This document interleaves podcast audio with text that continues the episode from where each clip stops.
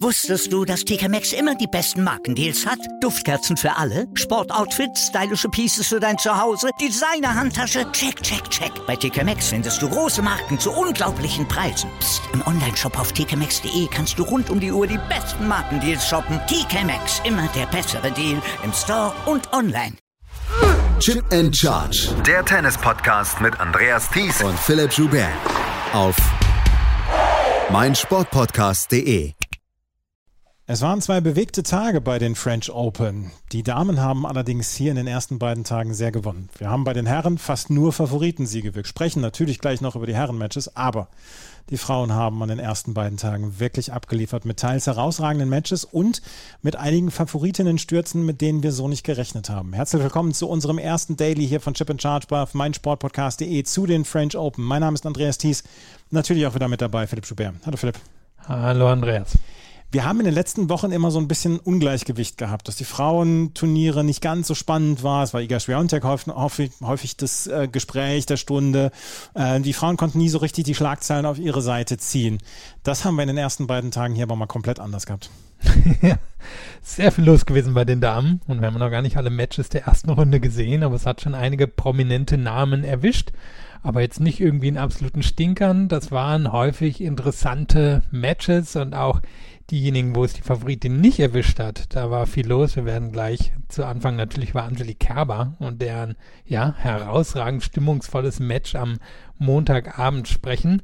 Jetzt kann es natürlich sein, dass wir uns alle in der Woche umgucken und denken, meine Güte, wo sind denn hier die großen Spielerinnen? Wie hat es denn XY in die vierte Runde oder ins Viertelfinale geschafft?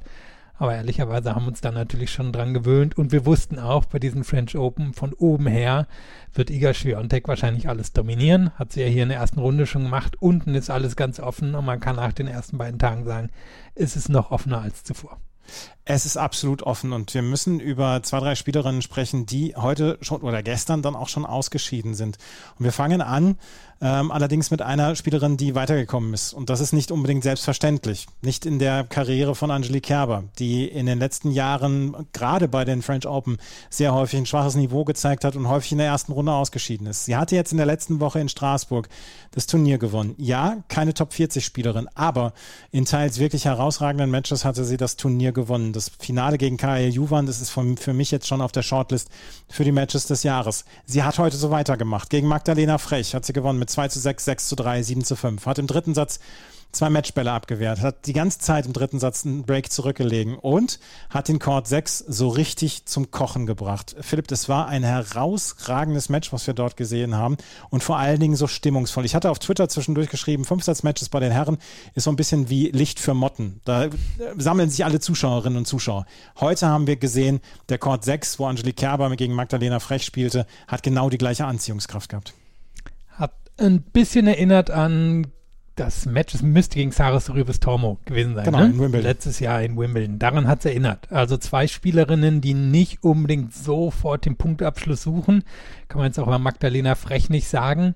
Und im dritten Satz, hast schon von der Stimmung gesprochen, waren halt teilweise Ballwechsel 15, 20, 25 Schläge dabei, viele Mondbälle, wirklich kortbreit gemacht, Ball nur noch reingelegt, manchmal nur noch reingezittert. Also das war aber nicht unbedingt schlechtes Niveau. Das waren einfach zwei Spielerinnen, die sowieso von der Tendenz her auf Sicherheit gehen. Also wer Magdalena Frech noch nie gesehen hat, ist eine, die die Bälle gut verteilt, aber jetzt nicht unbedingt selber die Lösung sucht, sondern sagt, naja, liebe Gegnerin, find halt mal die Antwort. Und Kerber kann das natürlich auch. Zwischendrin hatten beide mal Phasen, wo sie, wo sie dann schon geguckt haben, dass sie, dass sie einen Punktabschluss finden, aber es war generell eher, eher ein, ein Abwarten und die Gegnerin ausmanövrieren und das Publikum Publikum hatte halt totalen Spaß dran. Eigentlich schon von, naja, so den ersten Spielen des Matches. Es waren ziemlich viele Deutsche da, würde ich sagen.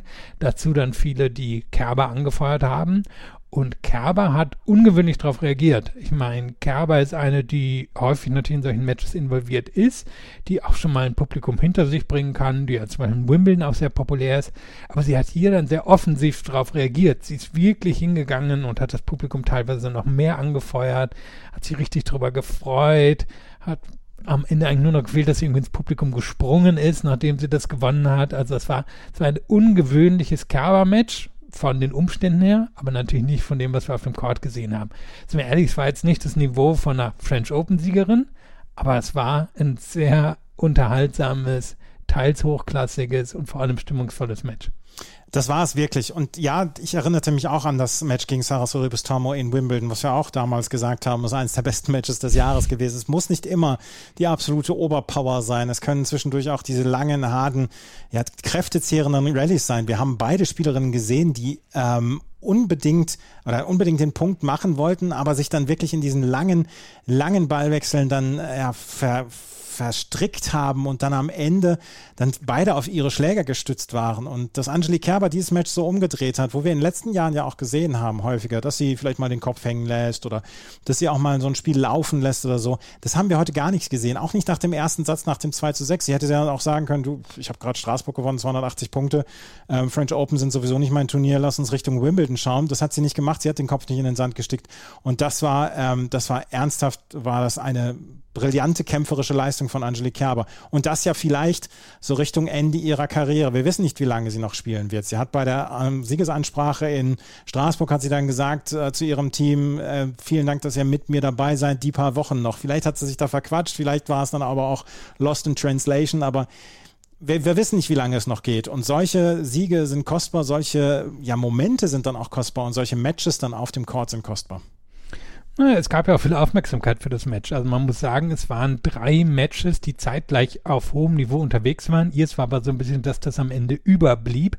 Kerber gegen Frech und es waren vor allem die letzten, sage ich mal, sechs bis acht Spiele, die so richtig Spaß gemacht haben und wobei dann auch eingestiegen sind. Und da haben wir sie dann auch eben ein paar Mal beide gesehen, wie sie sich nur noch auf den Schläger drauf gestützt haben.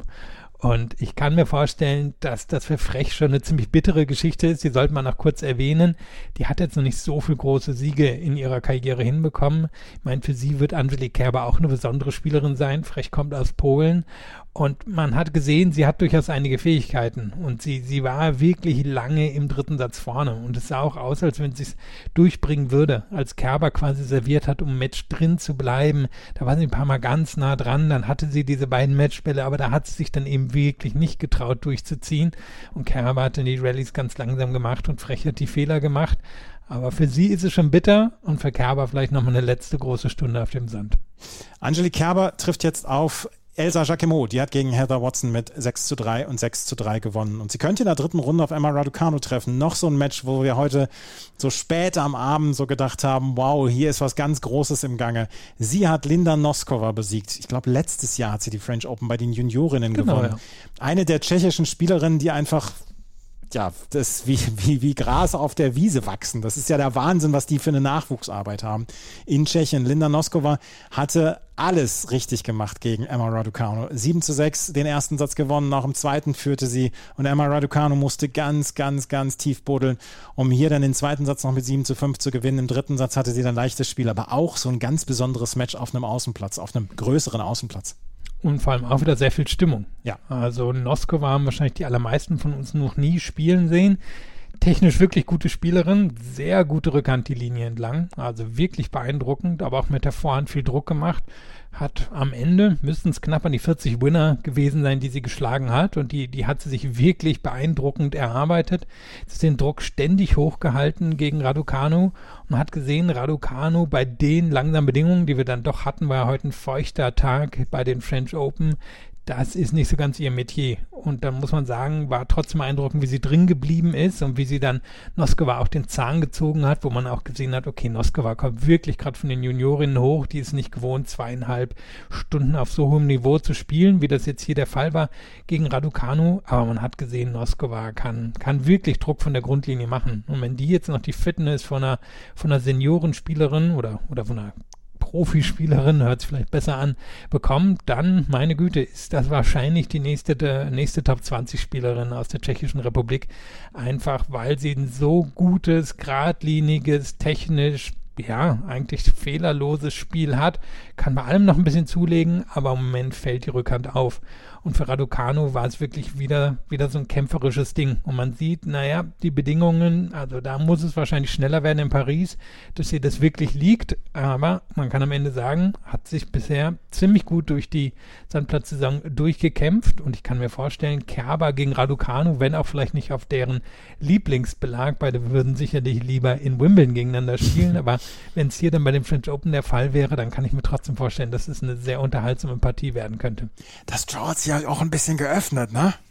Das äh, kann man gerade in diesem äh, Teil der Auslosung so sagen. Ich meine, wir werden gleich noch über Ange Chabert sprechen. Ja. Die, die war so ein bisschen der Kronjuwel hier in der Auslosung, aber die hat sich ja eben schon verabschiedet. Und darüber lass uns jetzt mal sprechen, weil Ons Jabeur hat gestern im ersten Match des Tages auf dem Philippe Chatrier äh, verloren gegen Magda Linette mit 6 zu 3, 6 zu 7 und 7 zu 5. Nee, Entschuldigung, mit 3 zu 6, 7 zu 6 und 7 zu 5 gewinnt Magda Linette gestern auch ein herausragend gutes Match.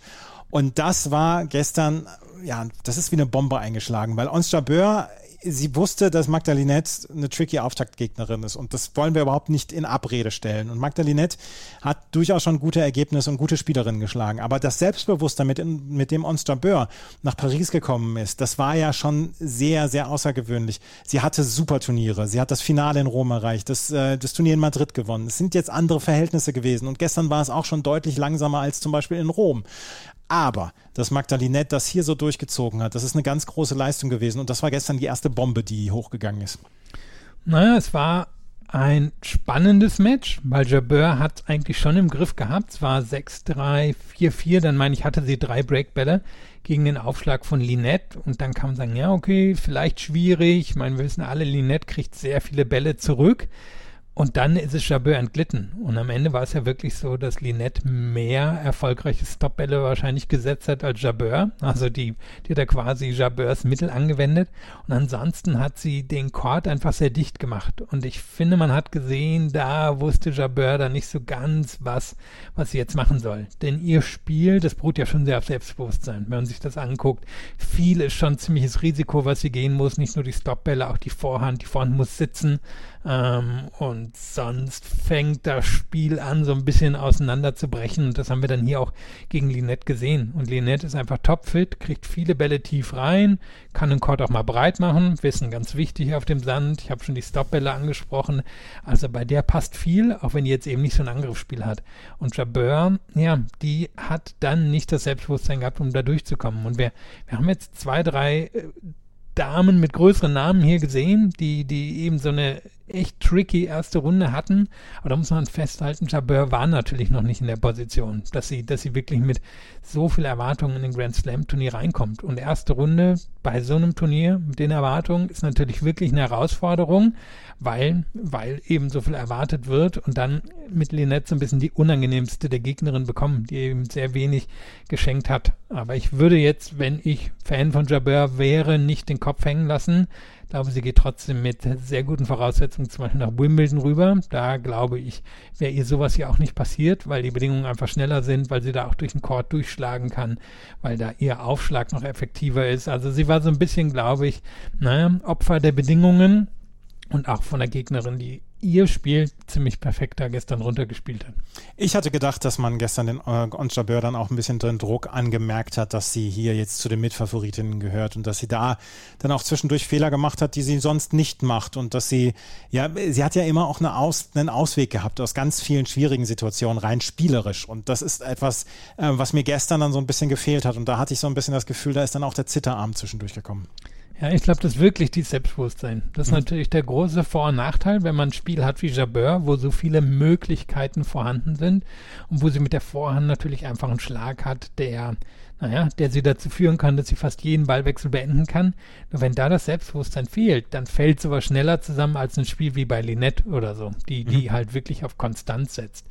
Und das, ja, das sind dann so ein bisschen die beiden Seiten der, der, derselben Medaille. Und dann passiert sowas und es ist natürlich sehr bitter für Jabeur, weil ich auch davon ausgehe, hätte sie das Match gewonnen, dann wäre sie ja wahrscheinlich ziemlich bis sehr weit gekommen in diesem Turnier.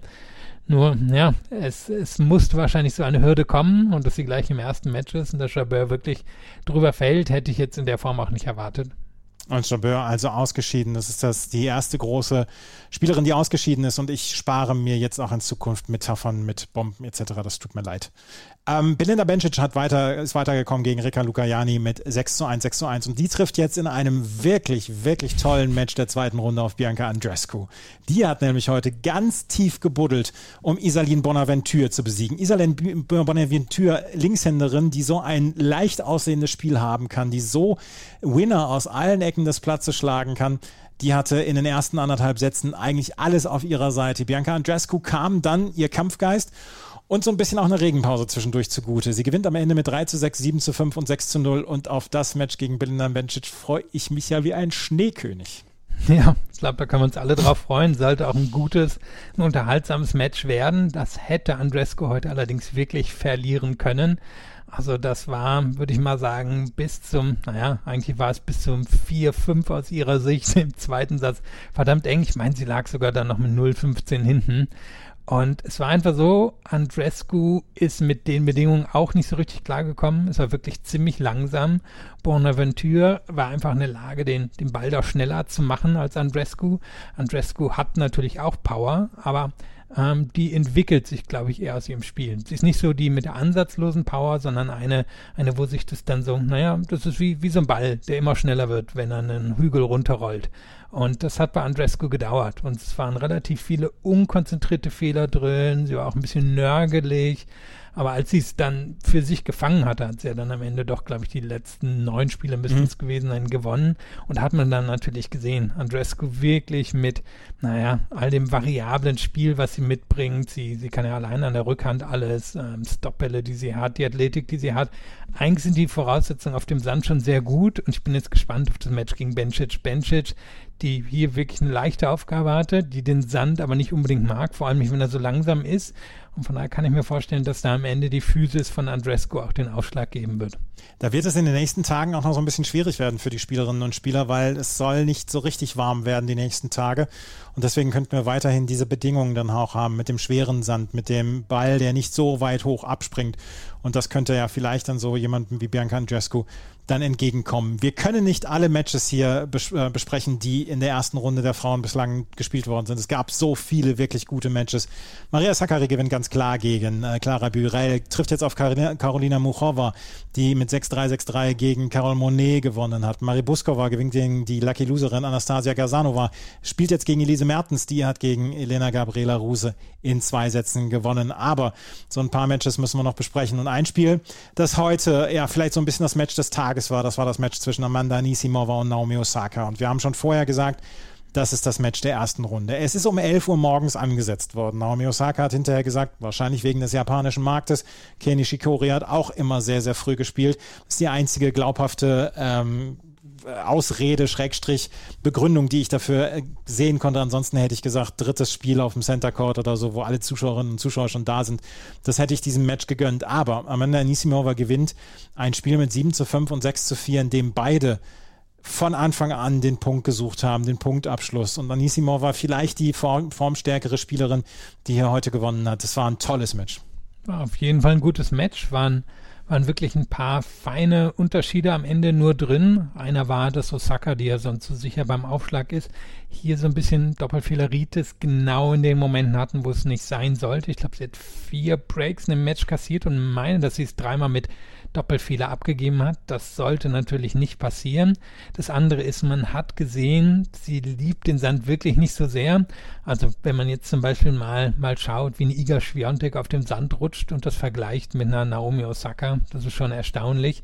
Ähm, das liegt Osaka einfach nicht. Osaka mag wenn man, wenn man ihr so ein bisschen Zeit am Ball gibt und ähm, dann am besten natürlich auch noch auf einem Untergrund, wo sie, wo sie sich wohlfühlt, zum Beispiel auf einem Hardcore. Und das war hier einfach nicht der Fall. Und Anisimova, ähm, die selber natürlich nicht die ideale Beinarbeit hat, aber durch ihr technisch feines Spiel und auch durch die Schwünge glaube ich, schon mehr, mehr den Sand schätzt als jetzt mal eine Osaka. Und die hat den Druck sehr hoch gehalten.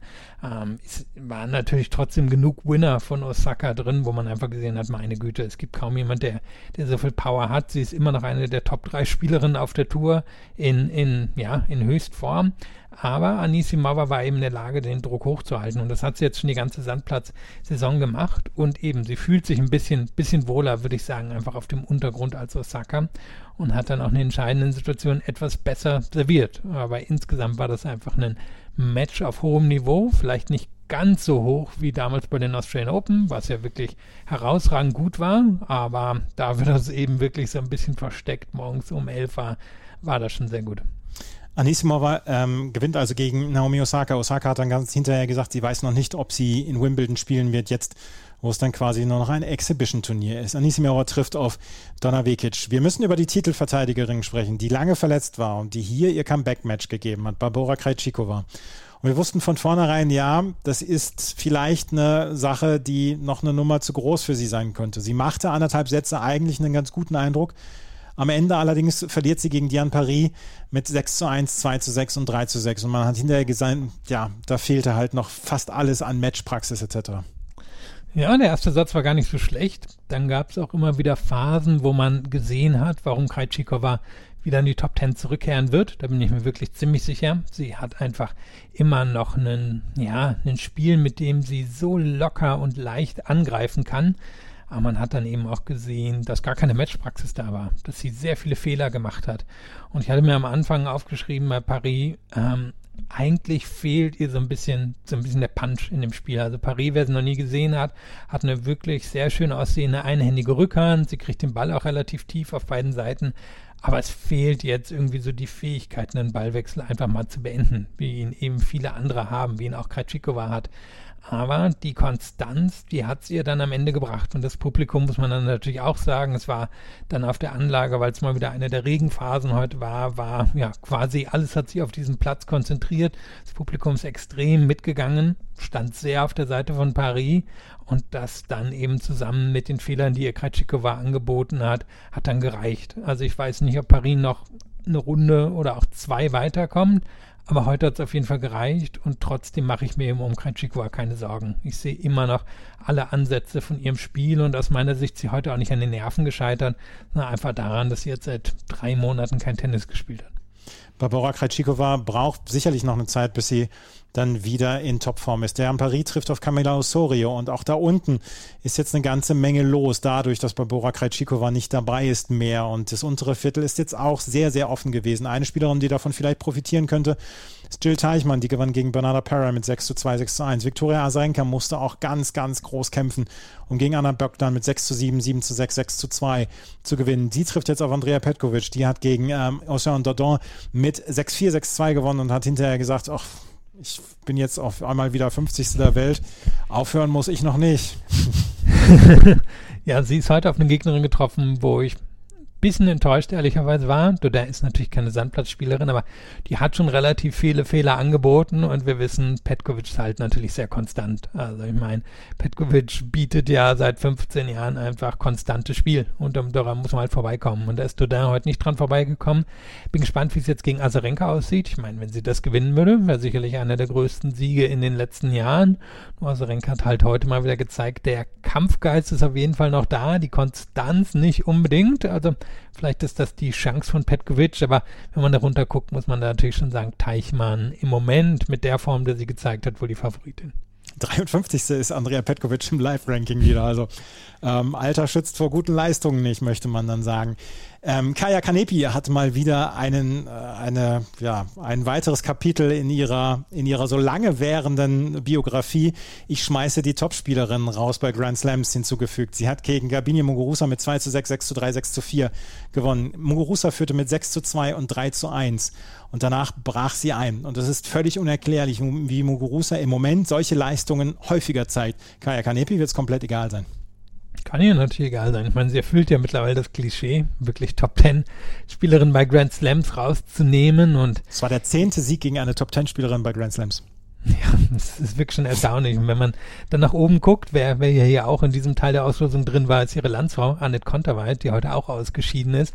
Und Konterweit und Muguruza gehen im Moment so ein bisschen wie die Zwillinge durchs Jahr. Also die haben einige überraschende Matches in diesem, in diesem Jahr schon verloren. Bei Konterweiz die Form erst so im Februar weggegangen, war Muguruza in diesem Jahr nie da gewesen und die beiden standen ja immerhin im Endspiel letztes Jahr von den WTA-Finals, waren so mit die bestimmenden Spielerinnen gerade des Herbstes, aber bei beiden ist die Form weg. Und wenn man jetzt bei Muguruza guckt, eigentlich ist die Grand Slam Form auch schon seit einigen Jahren nicht mehr so richtig da. Sie hatte natürlich die beiden sehr guten Auftritte bei den Australian Open, damals das Halbfinale, was sie gegen Halep, meine ich, verloren hat und dann das, ähm, nee, Entschuldigung, das Finale, was sie natürlich damals verloren hat bei den Australian Open gegen Cannon und dann ähm, ein Jahr später gegen Osaka in der vierten Runde. Aber davon ab ist die Grand Slam Form nicht mehr so, wie wir das noch von ihr kannten, wo sie auf der Tour höchstens durchschnittlich war, aber dann eben bei den Grand Slams aufgedreht hat. Das ist irgendwie mittlerweile auch weg. Das war ein enttäuschender Auftritt, kann man nicht anders sagen, war ein verdienter Sieg für Kanepi. Kanepi, also jetzt auch in der zweiten Runde, wie gesagt, sie hat sich daraus einen Sport gemacht in den letzten Jahren. Du hast sie erwähnt, Annette Konterweht hat gegen Ella Tomljanovic verloren mit 6 zu 7 und 5 zu 7. Eine Spielerin, die das völlig unbeeindruckt lässt, das ist Iga Swiatek. Die hat gegen Lesia Zurenko mit 6 zu 2, 6 zu 0 gewonnen. Lesia Zurenko, die hat sich schon sehr, sehr häufig für Grand Slams äh, qualifiziert. Die letzten drei Grand Slams, für die sie sich qualifiziert hat, hat sie zweimal gegen Ash Barty und jetzt einmal gegen Iga Swiatek gespielt. Das ist ein bisschen Lospech. Iga Swiatek macht einfach erstmal da weiter. 29 Siege in Folge. Und wieder ein 6-2, 6-0. Ja. Und mir bleibt einfach wirklich eine Szene aus dem Match im, im Kopf. Ähm, Zurenko, die wirklich eine technisch sehr feine Spielerin ist, spielt eine, meine, eine richtig gute Vorhand die Linie entlang. Da ist auch ordentlich Spin drin.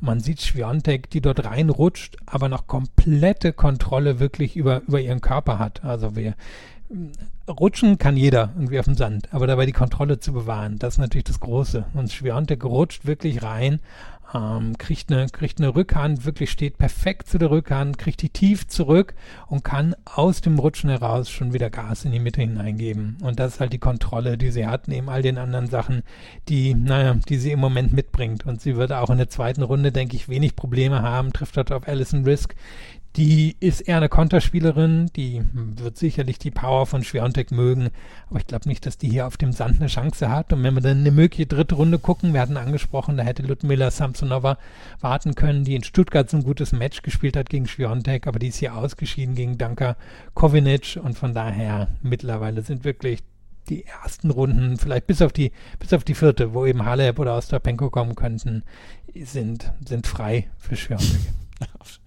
Schwantek also 29 Matches jetzt in Folge gewonnen und im Moment macht sie nicht den Eindruck, in irgendeiner Weise belastet werden zu können. Das waren die Frauen. Wie gesagt, wir haben noch nicht mal alle Ergebnisse hier durch in diesem, in dieser unteren Hälfte. Es gab so, so viel zu, zu tun und so viel zu besprechen. Und es ist eine sehr, sehr offene Geschichte jetzt schon, wer dort von unten ins Finale kommen wird.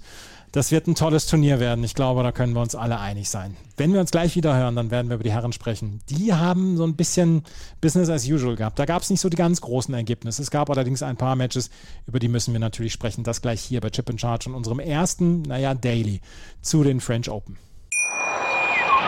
Wusstest du, dass TK Maxx immer die besten Markendeals hat? Duftkerzen für alle, Sportoutfits, stylische Pieces für dein Zuhause, Designer-Handtasche, check, check, check. Bei TK Maxx findest du große Marken zu unglaublichen Preisen. Psst. im Onlineshop auf tkmaxx.de kannst du rund um die Uhr die besten Markendeals shoppen. TK Maxx, immer der bessere Deal im Store und online. Ich habe es eben gesagt, die Frauen hatten unglaublich viel mehr zu bieten in den letzten beiden Tagen als die Männer. Wir sprechen natürlich über die meisten Herrenergebnisse, aber es gibt nicht so das eine große Ergebnis, wo man jetzt sagen kann, ja, das hat uns aus dem Sattel geholt. Lass uns als erstes mal über Alexander Zverev sprechen. Der hat gegen Sebastian Ofner gespielt. Das letzte Grand Slam Match von Sebastian Ofner war in Wimbledon gegen Alexander Zverev. Das jetzt das nächste war auch gegen Alexander Zverev. Zverev gewinnt mit 6 zu 2, 6 zu 4 und 6 zu 4. Und äh, wir haben schon vor einiger Zeit darüber gesprochen, dass Zverev eigentlich in ersten Runden keine oder kaum Kräfte lässt. Das war ein sicherer Auftritt von ihm. Mir hat die Vorhand sehr gut gefallen und mit viel Selbstbewusstsein hat er die vor allen Dingen gespielt. Ja, da musste er natürlich jetzt sich nicht wirklich arg strecken in dem Match, das müssen wir sagen. Ofner war ziemlich abhängig vom eigenen Aufschlag. Der kam aber nicht so wie gewünscht. Da war die Quote einfach auch nicht hoch genug. Wenn er kam, dann konnte Zverev durchaus schon fordern, ein bisschen unter Druck setzen aber er hatte jetzt nicht die Kragenweite von Zverev in diesem Match und er hatte jetzt eben auch nicht, nicht eine Fähigkeit, Zverev irgendwie unter Druck zu setzen. Also weder besonders herausragend in der Defensive, wo, wo er jetzt dann irgendwie quasi mit, mit Zverev an der Grundlinie sitzen kann, noch die Offensivkraft, um durch die Abwehr von Zverev durchzukommen. Und ich denke, Zverev wird in der zweiten Runde schon eher gefordert werden. Für Ofner müssen wir aber auch herausstreichen, natürlich ein gutes Ergebnis. Der war jetzt ziemlich lange verletzt gewesen, sich überhaupt hier zu qualifizieren, großen Chord zu bekommen gegen Zverev, ist natürlich überhaupt schon eine Geschichte. Also das, das sollten wir auf keinen Fall irgendwie abschreiben. Aber man hat schon den Unterschied zwischen den beiden gesehen und, und ja, da, da war, da war ein relativ großer Klassenunterschied. Er trifft jetzt auf Sebastian Baez, der hat gegen Dujan Lajovic gewonnen in vier Sätzen und eigentlich hatte ich den Tweet schon vorbereitet. Es gibt drei Dinge, die ähm, sicher sind, das Todsteuern und Zverev gegen Lajovic bei den French Open. Das wäre das dritte Aufeinandertreffen gewesen, aber so gibt es nach Rom 2022 das nächste Aufeinandertreffen zwischen Zverev und Baez. Der zeigt sich im Moment wirklich mit einem tollen Selbstbewusstsein, hat hier in vier Sätzen gewonnen und Zverev wird auf der Hut sein müssen. Ja, hat eine sehr gute Vorhand bei jetzt, ähm, häufig Inside Out. Bin gespannt, wie er das hier gegen Zverev macht. Er, ja, hat die, hat die Körpergröße ungefähr von Diego Schwarzmann, spielt jetzt aber nicht unbedingt wie Schwarzmann, also mit dieser, ja, penetranten Spiel von der Grundlinie, sondern er, er sucht andere Angriffswege. Äh, und er, er klassische südamerikanische Sandplatzangriffswege. Ist in der Lage, eben wirklich den Court zu öffnen, vor allem mit der Vorhand, wird schauen, dass er da das Match für sich entscheiden kann, schlägt eigentlich ganz okay auf für seine Größe, hat einen guten Return, also er wird Zverev wahrscheinlich mehr fordern als Ofner, ob das Resultat jetzt viel knapper wird als gegen Ofner, bin ich mir nicht sicher. Aber ja, eine, eine andere Art von Match, die jetzt, äh, Entschuldigung, die Zverev dort erwartet. Sebastian Breis also, wie gesagt, in vier Sätzen durch gegen Dujan Lajovic. Dann können wir gerade über die Nummer 1 der Besetzliste sprechen. Der hat nämlich gerade eben sein Match beendet. Novak Djokovic hat gegen Yoshihito Nishioka mit 6 zu 3, 6 zu 1, 6 zu 0 gewonnen. Gut, da müssen wir jetzt nicht groß noch Analyse fahren. Ne? Nö, also ich meine, das war, war die erste offizielle Night Session. An sich, als äh, Djokovic anfing, waren noch irgendwie zehn, war wahrscheinlich 10, 12 Matches noch am Laufen oder hat es irgendwann angefangen zu regnen. Dann haben sie alle schnell nach Hause geschickt und hat Djokovic in der Tat dann wirklich die Night Session bekommen und der äh, Chatrier sieht ja mittlerweile auch sehr schick aus in der Night Session, aber wie gesagt, also Djokovic wird hier wahrscheinlich in den ersten Runden nicht groß gefordert werden und Nishioka, der nun beileibe kein Sandplatzexperte ist, war dazu eben auch nicht in der Lage. Wir haben noch ein paar weitere Ergebnisse natürlich. Carlos Alcaraz, über den können wir auch mal gerade sprechen. Juan Ignacio Londero, 6-4, 6-2, 6-0. Der trifft jetzt auf Albert Ramos Vignolas, der in vier Sätzen gegen äh, Thanasi Kokinakis gewonnen hat. Auch Alcaraz macht nicht den Eindruck, als ob er hier schnell ähm, die Sachen packen möchte. nee, wahrscheinlich nicht. Also man muss sagen, Londero hat es ganz gut gespielt. Er hat ja bei dem French Open auch schon gute Resultate gehabt. Ähm, hat mit der Vorhand durchaus Druck gemacht gegen Alcaraz. Man hat gesehen, Alcaraz hat jetzt eben auch zwei Wochen nicht gespielt, war, war jetzt noch nicht so ganz am Anfang in dem Match drin. Also ich würde mal sagen, so die ersten anderthalb Sätze waren durchaus eng. Aber man hat gesehen, jedes Mal, wenn Alcaraz einen Ballwechsel mit der Vorhand beenden wollte, hat er ihn halt auch mit der Vorhand beendet. Da konnte Londero dann auch nicht viel machen. Und der ist schon ein paar Jahre auf der Tour. Also der, der hat schon Erfahrung, aber der hatte am Ende keine Chance. Und ich sehe auch nicht wie Ramos Vinoyas, der, naja, eben ein Linkshänder ist, aber jetzt nicht sonderlich viel Power hat, wie der jetzt eine große Chance gegen Alcaraz haben wird. Also werden wir wahrscheinlich noch, noch ein, zwei Runden warten müssen, bis Alcaraz hier so einen richtigen Test bekommt. Vielleicht ja von Sebastian Korda. Das Match gegen John Millman ist sehr spät angefangen, musste dann beendet werden, beziehungsweise unterbrochen werden, weil es geregnet hat. Äh, Rafael Nadal, der hat heute gegen Jordan Thompson mit 6 zu 2, 6 zu 2, 6 zu 2 gewonnen und Jordan Thompson konnte zwischendurch jemand einem leid tun, weil er hatte so gar keine Chance gegen Rafael Nadal und trotzdem dauern diese Matches immer zwei Stunden gleich. ja, äh, gefühlt schon die ersten zwei oder drei Spiele, die, die ich dann auch geschaut habe, will natürlich gucken, wie, wie geht's Nadal, ist er fit oder so. Da hat auch schon irgendwie zwölf Minuten gedauert, ohne dass eigentlich groß was los war. Aber wir wussten vorher schon, Thompson wird es jetzt nicht werden. Nächste Runde wahrscheinlich auch nicht. Da trifft er jetzt nicht, wie wahrscheinlich viele gehofft haben, auf Stan Wawrinka. Der hat heute gegen Corentin Moutet verloren. Mal einfach gesehen, Wawrinka war nicht so gut zu Fuß, wusste Moutet auch, hat ihn einfach laufen lassen. Nur Nadal laufen lassen wird jetzt nicht das Mittel sein, mit dem Moutet hier eine Runde weiterkommt. Moutet gegen Rafael Nadal, also in der zweiten Runde und in der dritten Runde. Und ich drücke uns allen die Daumen, dass wir das Match zwischen Rafael Nadal und Fabio Fonini bekommen. Fonini hat in der ersten Runde gegen Alexei Popperin gewonnen in drei Sätzen, trifft jetzt auf Botic von der Sansrolp. Der hat in vier Sätzen gegen Pavel Kotov gewonnen. Fonini gegen Van der Sansrolp, das hat er trotzdem noch nicht so im Vorbeigehen gewonnen, Fonini. Nö, halte ich für eine wirklich offene Geschichte von der Sansrolp. Wirklich, finde ich, von der Grundlinie ein spannender Spieler Jetzt nicht Medvedev spannend, obwohl das jetzt so gerade die erste Assoziation war, die mir kam. aber finde ich so konstant mit der Rückhand, ähm, kann trotzdem sich Winkel öffnen. Manchmal vermisse ich irgendwie einen sehr gutes Surf, was ich mit jemand assoziieren würde, der, naja, die Größe von Van der Sandschulp hat. Aber ich kann mir vorstellen, dass er, oder für mich geht er ja schnell, sagen wir so, als leichter Favorit ins Match gegen Fonini rein, auch wenn du natürlich recht hast, wir wollen alle Fonini gegen Nadal hier schon nochmal sehen. Ähm, kann mir vorstellen, egal wie Fonini drauf ist, er wird Nadal immer auf die Nerven gehen. ja. Taylor Fritz hatte die, alles, alle Hände voll zu tun, um Santiago Fa Rodriguez Taverna in fünf Sätzen zu besiegen. 6-3, 6-6-3, 4-6-6-4. Das war ein Spiel, was fast fünf Stunden gedauert hat. John Isner, auch der musste ganz, ganz tief buddeln, um gegen Conton Ali zu gewinnen. In vier Sätzen trifft jetzt auf Gregor Barrea. Der hat gegen Taro Daniel das erste Fünfsatz-Match dieser ersten Runde gewonnen. Und dann müssen wir noch darüber sprechen, dass Felix Auger-Aliassime sich beinahe wieder selbst ein Bein gestellt hätte. Er lag gegen ähm, Juan Pablo Varias aus Peru mit 2 zu 6, 2 zu 6 zurück und konnte das Match dann noch drehen mit 6 zu 1, 6 zu 3, 6 zu 3. Solche, naja, Aussetzer wie Auger Aliassim, ich möchte die äh, Leistung von äh, Varias nicht kleinreden, aber Auger Aliassim muss eigentlich für sich in Anspruch nehmen, solche Matches leichter zu gewinnen. Solche Aussetzer hat er trotzdem immer noch dazwischen drin und dass er sich hier noch rausziehen konnte, ist allein der Tatsache geschuldet, dass es Best of Five ist.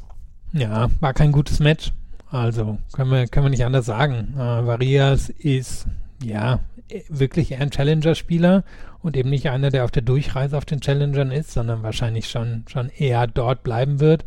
Und Oger Aliassim, bei dem hat man das Gefühl, das Selbstbewusstsein kann ihn halt sehr schnell verlassen. Und das war hier der Fall.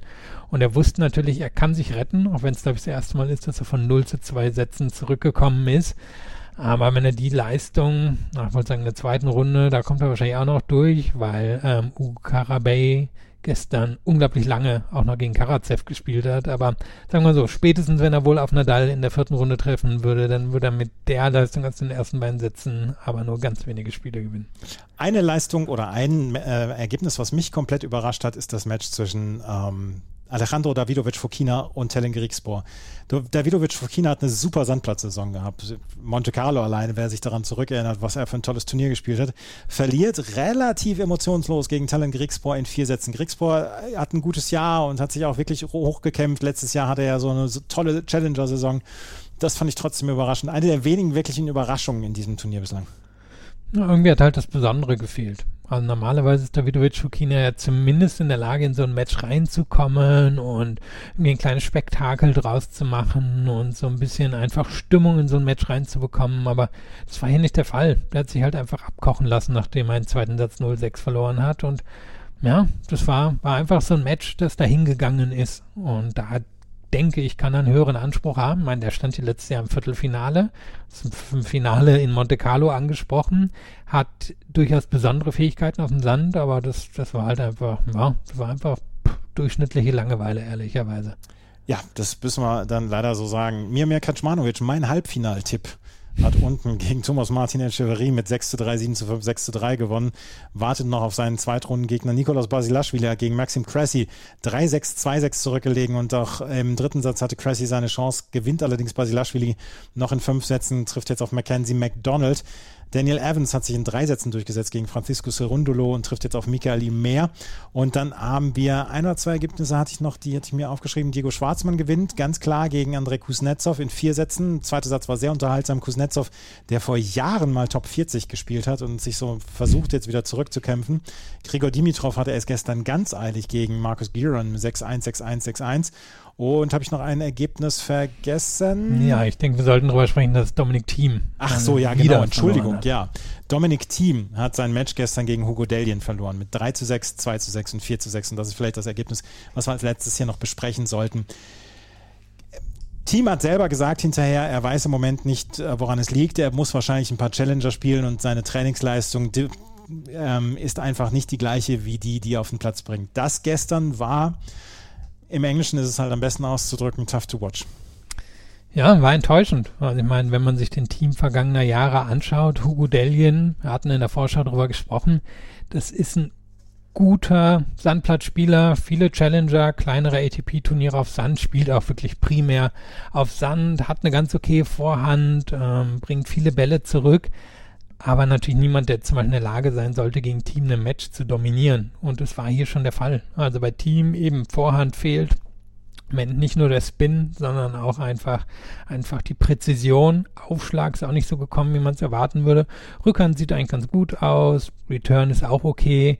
Aber wenn die beiden wichtigsten Schläge fehlen, und das war hier der Fall, dann verliert er auch gegen Endelien. Und das ist wirklich jemand, den er hier vor drei Jahren wahrscheinlich mit einem ähnlichen Ergebnis besiegt hat, wie ja. Endelien hier, hier geschlagen hat. Also eben mit einem 3-2-4, das normalerweise was Team mit ihm angestellt hätte. Ich mache mir immer noch keine großen Sorgen. Ich glaube, er wird immer noch zurückkommen. Aber einfach wird der Weg nun nicht. Ich glaube auch, dass es ein langer Weg ist. Ich mache mir auch im Moment noch keine Sorgen, weil ich glaube, das Handgelenk ist wieder belastbar und ich glaube auch, dass das wieder zurückkommen wird, aber es wird eine Zeit lang dauern. Und da wird es spannend zu sehen sein, was er jetzt in den nächsten Wochen und Monaten dann alles spielen wird. Er hat jetzt für ein, ähm, in Vicenza, glaube ich, ist es ein Challenger, hat er gemeldet nach den French Open.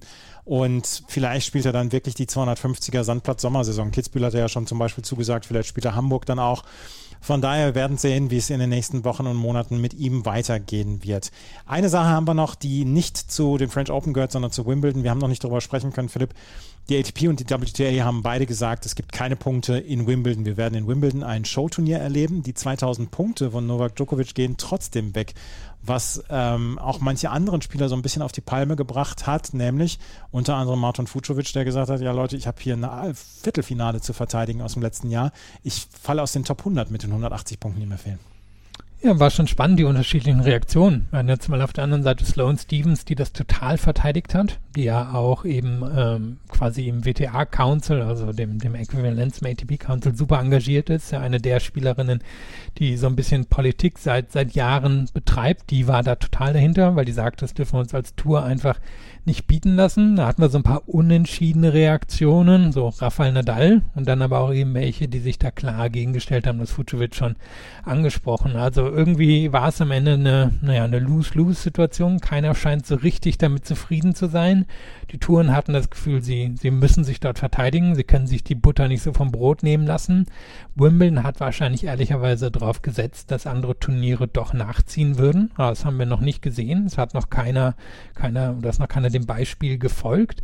Und jetzt wird es natürlich wirklich spannend sein. Erleben wir wirklich nur eine Exhibition, wo manche Spieler oder Spielerin rauszieht und sagt, nee, sorry, einfach ähm, ohne Punkte reise ich hier nicht an, das Geld brauche ich nicht unbedingt. Wir haben es bei Naomi Osaka gehört, dass sie das überlegt.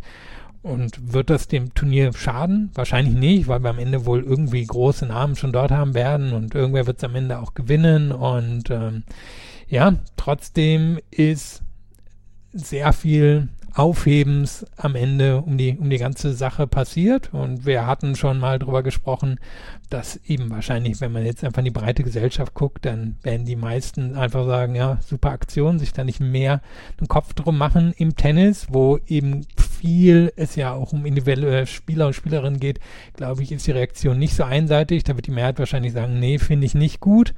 Und jetzt könnte es natürlich sein, dass uns das Thema einfach nochmal in Länge begleiten wird, aber ich sehe nicht, wie es hier zu einer, naja, zu etwas kommen wird, wo am Ende alle mit zufrieden sind. Das glaube ich, der Zug ist abgefahren.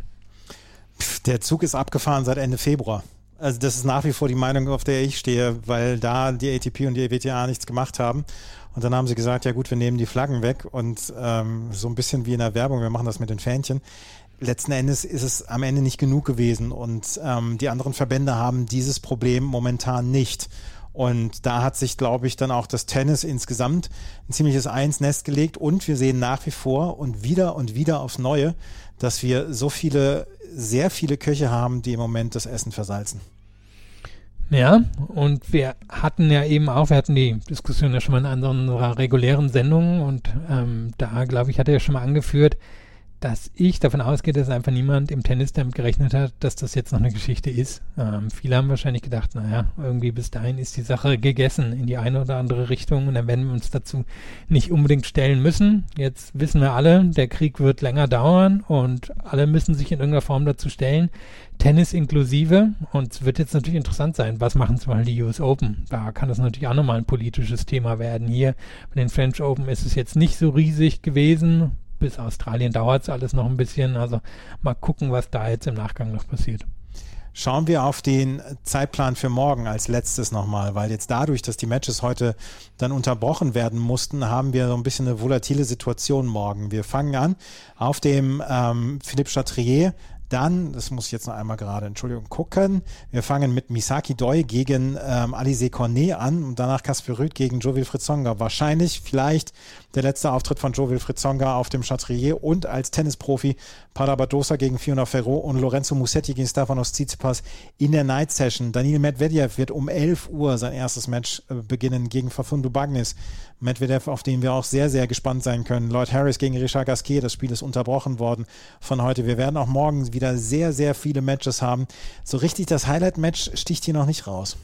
Nee, sehe seh weder die eine große Überraschung, die uns erwarten könnte, noch eben so. Das eine Highlight-Match, kann mir vorstellen, unterhaltsam könnte Townsend gegen Garcia werden. Einfach zwei technisch feine Spielerinnen, französisches Publikum involviert, Mitte, Nachmittag. Kann man schon vorstellen, dass da gute Stimmung drin ist. Danach auf demselben Court noch Hugo Gaston gegen Alex Dimener. Ähnlich, aber kann mir vorstellen, dass wir jetzt nach einem eher atemlosen Montag vielleicht Zeit haben werden zum Atmen am Dienstag.